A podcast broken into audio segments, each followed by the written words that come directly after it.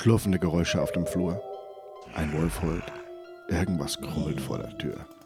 Hier drinnen bin nur ich und meine Kettensäge. Zombies sind schon ein Thema, ne? Filme wie Dawn of the Dead oder The Walking Dead sind Futter für unsere Vorstellungskraft und die Zombie-Preparedness-Kurse verkaufen sich wie blöd in den Vereinigten Staaten. Dass es eine echte Zombie-Apokalypse geben wird, das ist eher unwahrscheinlich. Aber wir beschäftigen uns heute mal mit einem Teil des Ganzen, nämlich der Gedankenkontrolle. Hallo, Servus, willkommen zur Episode 1 von Hallo Hirn, dem Podcast für und über das Hirn. Mein Name ist Mika, mach's dir gemütlich.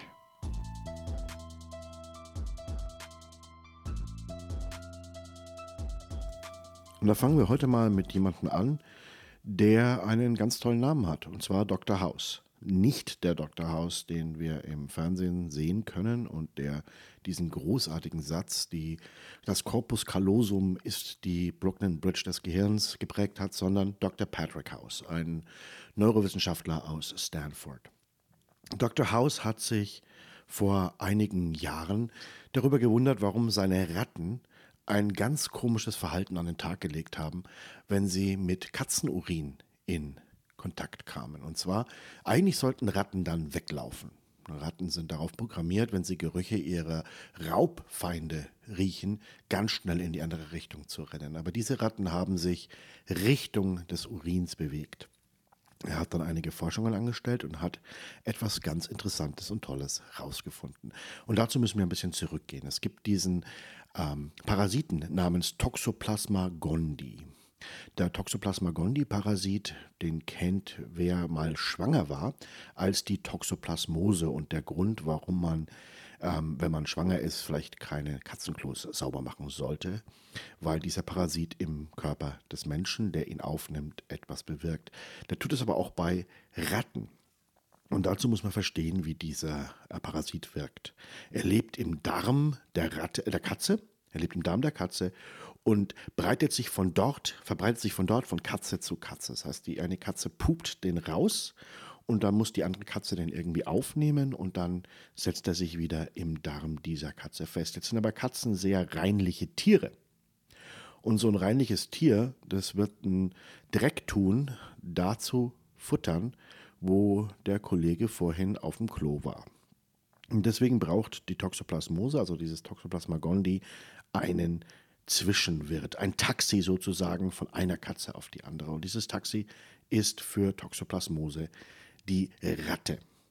Ratten sind wirklich toll als äh, Überträger von Fäkalparasiten, ähm, Fäkal, Fäkalbakterien, Fäkalviren, weil sie ähm, eigentlich kein Problem damit haben, sich in äh, den Niederlassenschaften eines anderen Tieres ähm, zum Essen oder Schlafen oder sonst was niederzulassen. Das Problem ist aber, dass Ratten relativ schlau sind. Das heißt, Ratten lassen sich eigentlich nicht so gerne von Katzen fangen und fressen. Und Toxoplasmose möchte dieses Spiel nicht spielen. Also scheidet Toxoplasma gondii einen chemischen Cocktail aus, welcher im Gehirn der Ratte das normale ähm, äh, Fluchtreflex bei Katzen überlagert die Frucht, Fluchtreflexneuronen feuern immer noch, aber werden überlagert durch ein großes Cocktailgewitter im Gehirn, welches sexuelle Erregung hervorruft. Das heißt, auf anderen, in anderen Worten, die Ratte riecht die Katze, sollte eigentlich Angst haben und die Angst, die kommt schon irgendwo, die Panik kommt, aber oben drüber lagert sich noch eine große sexuelle Erregung und das hat dieser ähm, Dr. House, dieser Dr. Patrick House gefunden und hat in einer Studie mit dem Titel Predator Cat Odor Activate Sexual Arousal Pathways in Brains of Toxoplasma gondii Infected Rats veröffentlicht. Das heißt, die Ratte ist jetzt ähm, angezogen zur Katze, hingezogen zur Katze, rennt zur Katze. Die Katze Gnam frisst die Ratte und schon hat sich der Parasit über das Taxi Ratte von einer Katze zur anderen weiterbewegt. Das ist eine interessante Beobachtung und ein bisschen interessant und lustig, wenn man sich so überlegt, dass da so ein ganz kleiner ähm, Parasit es schafft, die, das Verhalten, das, das Grundverhalten, das Urverhalten der Ratte zu reprogrammieren. Das ist eigentlich keine Reprogrammierung, sondern fast ein, ein Computervirus, der über die originale Programmierung, ich muss Angst haben von Katzen, ich renne weg von der Katze, drüber überlagert wird und ganz laut schreit und sagt, ich mag Katzen. Für uns wird es dann interessant, wenn man sich überlegt, dass das Rattengehirn, das Menschengehirn eigentlich in einigen Punkten gar nicht so unterschiedlich sind. Und dann stellt sich natürlich die Frage, was passiert, wenn ein Mensch Toxoplasmose bekommt. Und dazu gibt es auch eine Studie, die zeigt, dass Menschen, die mit dem Toxoplasma gondii, mit diesem Parasiten in Kontakt gekommen sind, eine Toxoplasmose haben, sich genau wie die Ratte zur Katze hingezogen fühlen. Es ist in diesem Fall nicht so stark eine sexuelle Erregung, sondern eher eine ähm, gesellschaftliche, hingezogene Erregung, welche auch gewisse logische Schlussfolgerungen, vielleicht sollte ich mir nicht eine fünfte Katze anschaffen, überlagern und mit dem, ach, Katzen sind so süß, ich hätte gerne zehn ersetzen. Und dann haben wir, was jeder von uns irgendwo in der Verwandtschaft, in der Bekanntschaft oder im größeren Freundeskreis kennt, die Crazy Cat Person. Wer mir nicht glaubt, der kann mal Crazy Cat Lady Syndrome bei Google eingeben und sich die entsprechenden Studien aus dem Internet ziehen.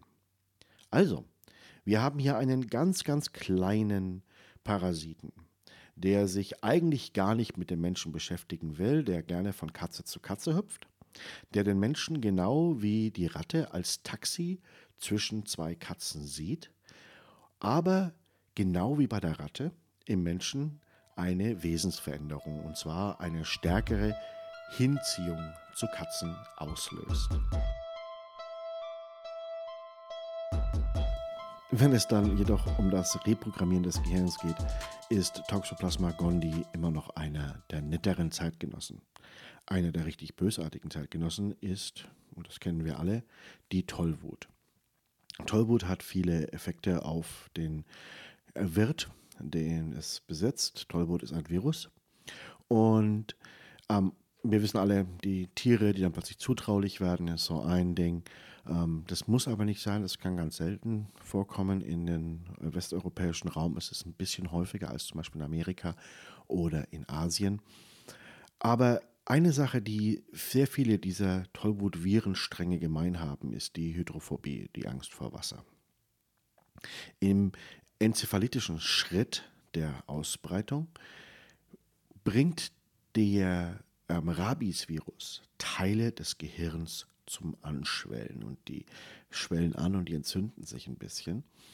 Und die, der Akt des Schluckens beim Menschen ist eigentlich ein sehr komplizierter. Da müssen sehr viele Sachen, also von Motorik bis hin zur Sensorik, ähm, ganz kurz stillgelegt werden oder umprogrammiert werden. Das heißt, ähm, wenn, ihr, wenn wir glauben, dass ähm, Computerspiele spielen oder ein Autofahren schwer wäre, äh, eine Sache, die selbst ein Baby kann, und das ist Schlucken, ist wirklich einer der komplexeren Vorgänge im Gehirn. Und durch das Anschwellen dieser multiplen Areale im Gehirn, die beim Schlucken involviert sind, ähm, bilden sich Krämpfe, wenn man schlucken möchte. Später durch eine Programmierungskaskade, die mit so einem kleinen Schlag auf den Finger, ne, du hast jetzt geschluckt, jetzt tut dir was weh, jetzt krampfst du, uns essentiell ähm, davon abhält zu schlucken. Kann es auch passieren, dass der reine Gedanke ans Trinken, ans Schlucken, an, an Wasser zu diesen Krämpfen führt. Aber warum tut Rabis das? Rabis tut das, weil es sich im Endeffekt über den Biss eines Tieres in ein anderes Tier. Das ist auch eine Aggressionsschwellenreduktion, die es herbeiführt. Ähm, das heißt, das Tier wird aggressiver, beißt öfters, kämpft, ähm, beißt auch zu, wenn es eigentlich nicht zubeißen wollte. Ähm, dadurch wird es verbreitet. Das heißt, das Tier beißt ein anderes Tier oder einen Menschen und dann wandert der Virus über die Acetylcholinrezeptoren im ähm, von der Bissstelle bis hinauf ins Gehirn, wo es eben auch zu diesen Schwellungen führt. Um sich dann weiter verbreiten zu können, setzt sich der Virus in den Speicheldrüsen im Mund des befallenen Tieres oder des Menschen fest und löst eben diese Aggressionen aus. Jetzt passiert das Folgende, wir haben die in den Speicheldrüsen, wir rennen auf ein weiteres Tier zu oder auf einen Menschen zu und wir beißen zu und über den Speichel in unserem Mund verbreitet sich jetzt der Virus in den nächsten Wirt. Es wäre natürlich blöd, wenn sich jetzt gerade in diesem Augenblick nicht genug Viren im Mund des befallenen Tieres oder Menschen befinden würden. Also haben sich über die Jahrmillionen der Evolution wahrscheinlich die Virenstränge des Rabis als am stärksten, überlebensfähigsten erwiesen. Wie gesagt, alles möchte sich weiter verbreiten. Der Mensch, das Tier, aber auch der Virus möchte sich vermehren, weiter verbreiten, so weit wie möglich weitergegeben werden. Das ist die Idee der DNA. Ähm, jene Stränge, die es geschafft haben, das Trinken, also das Herunterschlucken des infizierten Speichels, abzuschalten und dafür zu sorgen, dass eben der Speichelfluss im Mund bleibt. Und deswegen gibt ja auch dieses Bild des, des, Schaum, des Schaum vom Mundes, dieses großen Speichelflusses des Tieres, ähm, das von ähm, Rabis befallen ist. Also wir kennen die alle, diese, diese älteren ähm, Holzschnitte aus dem, aus dem 18., 19. Jahrhundert.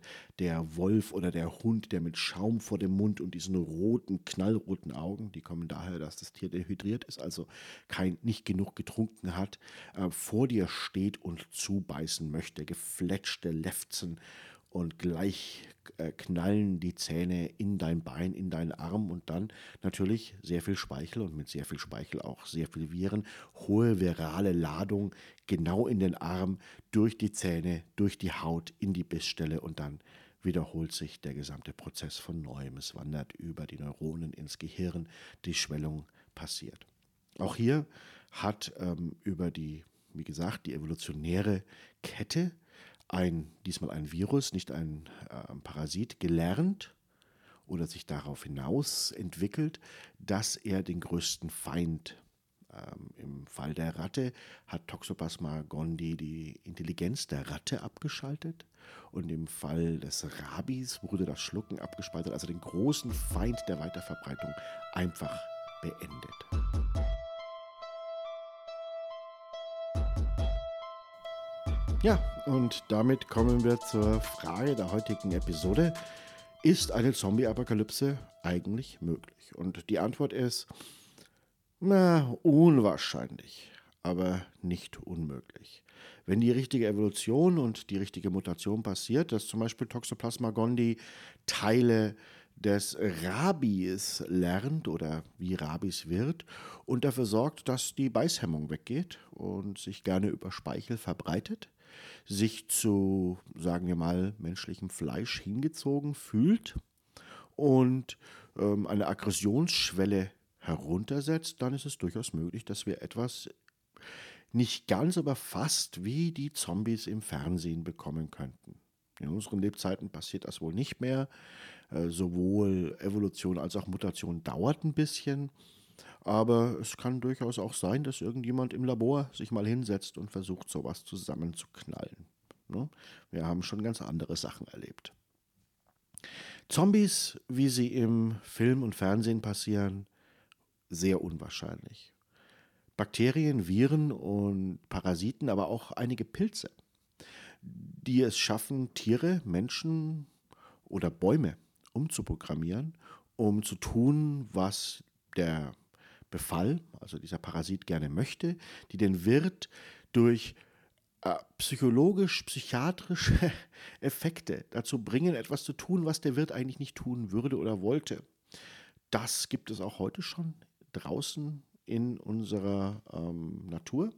Das sehen wir von ähm, Larven, die sich in, den, in, das Gehirn des Borkenkäfers bohren, bis hin eben zu Toxoplasma gondii oder Rabies doch ziemlich häufig. Müssen wir jetzt Angst haben? Nee. Also es gibt eine ganze Menge Dinge, vor der man Angst haben sollte. Davor eher wahrscheinlich nicht. Und das war's für die erste Episode von Hallo Hirn. Zombies. Ich hoffe, euch hat's gefallen. Ich hoffe, ihr hattet 14 Minuten und 75 Sekunden Spaß mit dem Ganzen. Äh, ich würde mich freuen, wenn ihr einen Kommentar auf Facebook, Twitter, Soundcloud oder auf dem Blog mika.blog oben auf Podcast klicken, ähm, wenn ihr mir einen kleinen Kommentar hinterlassen würdet, wie es euch gefallen hat. Ich, wie gesagt, das ist für mich was Neues. Das ist die Episode 1. Ich bin immer noch am Lernen. Das sind keine 350. Episode oder so. Ähm, sagt mir, was euch nicht gefallen hat. Die nächste Episode von Hallo Hirn wird sieben bis zehn Tagen in eurer Inbox liegen, wenn ihr subscribed habt. Subscribe bitte auf Soundcloud, Twitter. Da könnt ihr at Hallo Hirn folgen oder auf meinem Blog mika.blog und oben auf Podcast klicken. Dankeschön. Es war Spaß. Ich hoffe, es hat euch auch Spaß gemacht. Und wir hören uns wieder. Und bis dahin, kühlen Kopf behalten. Ne? Servus, bis denn. Tschüss.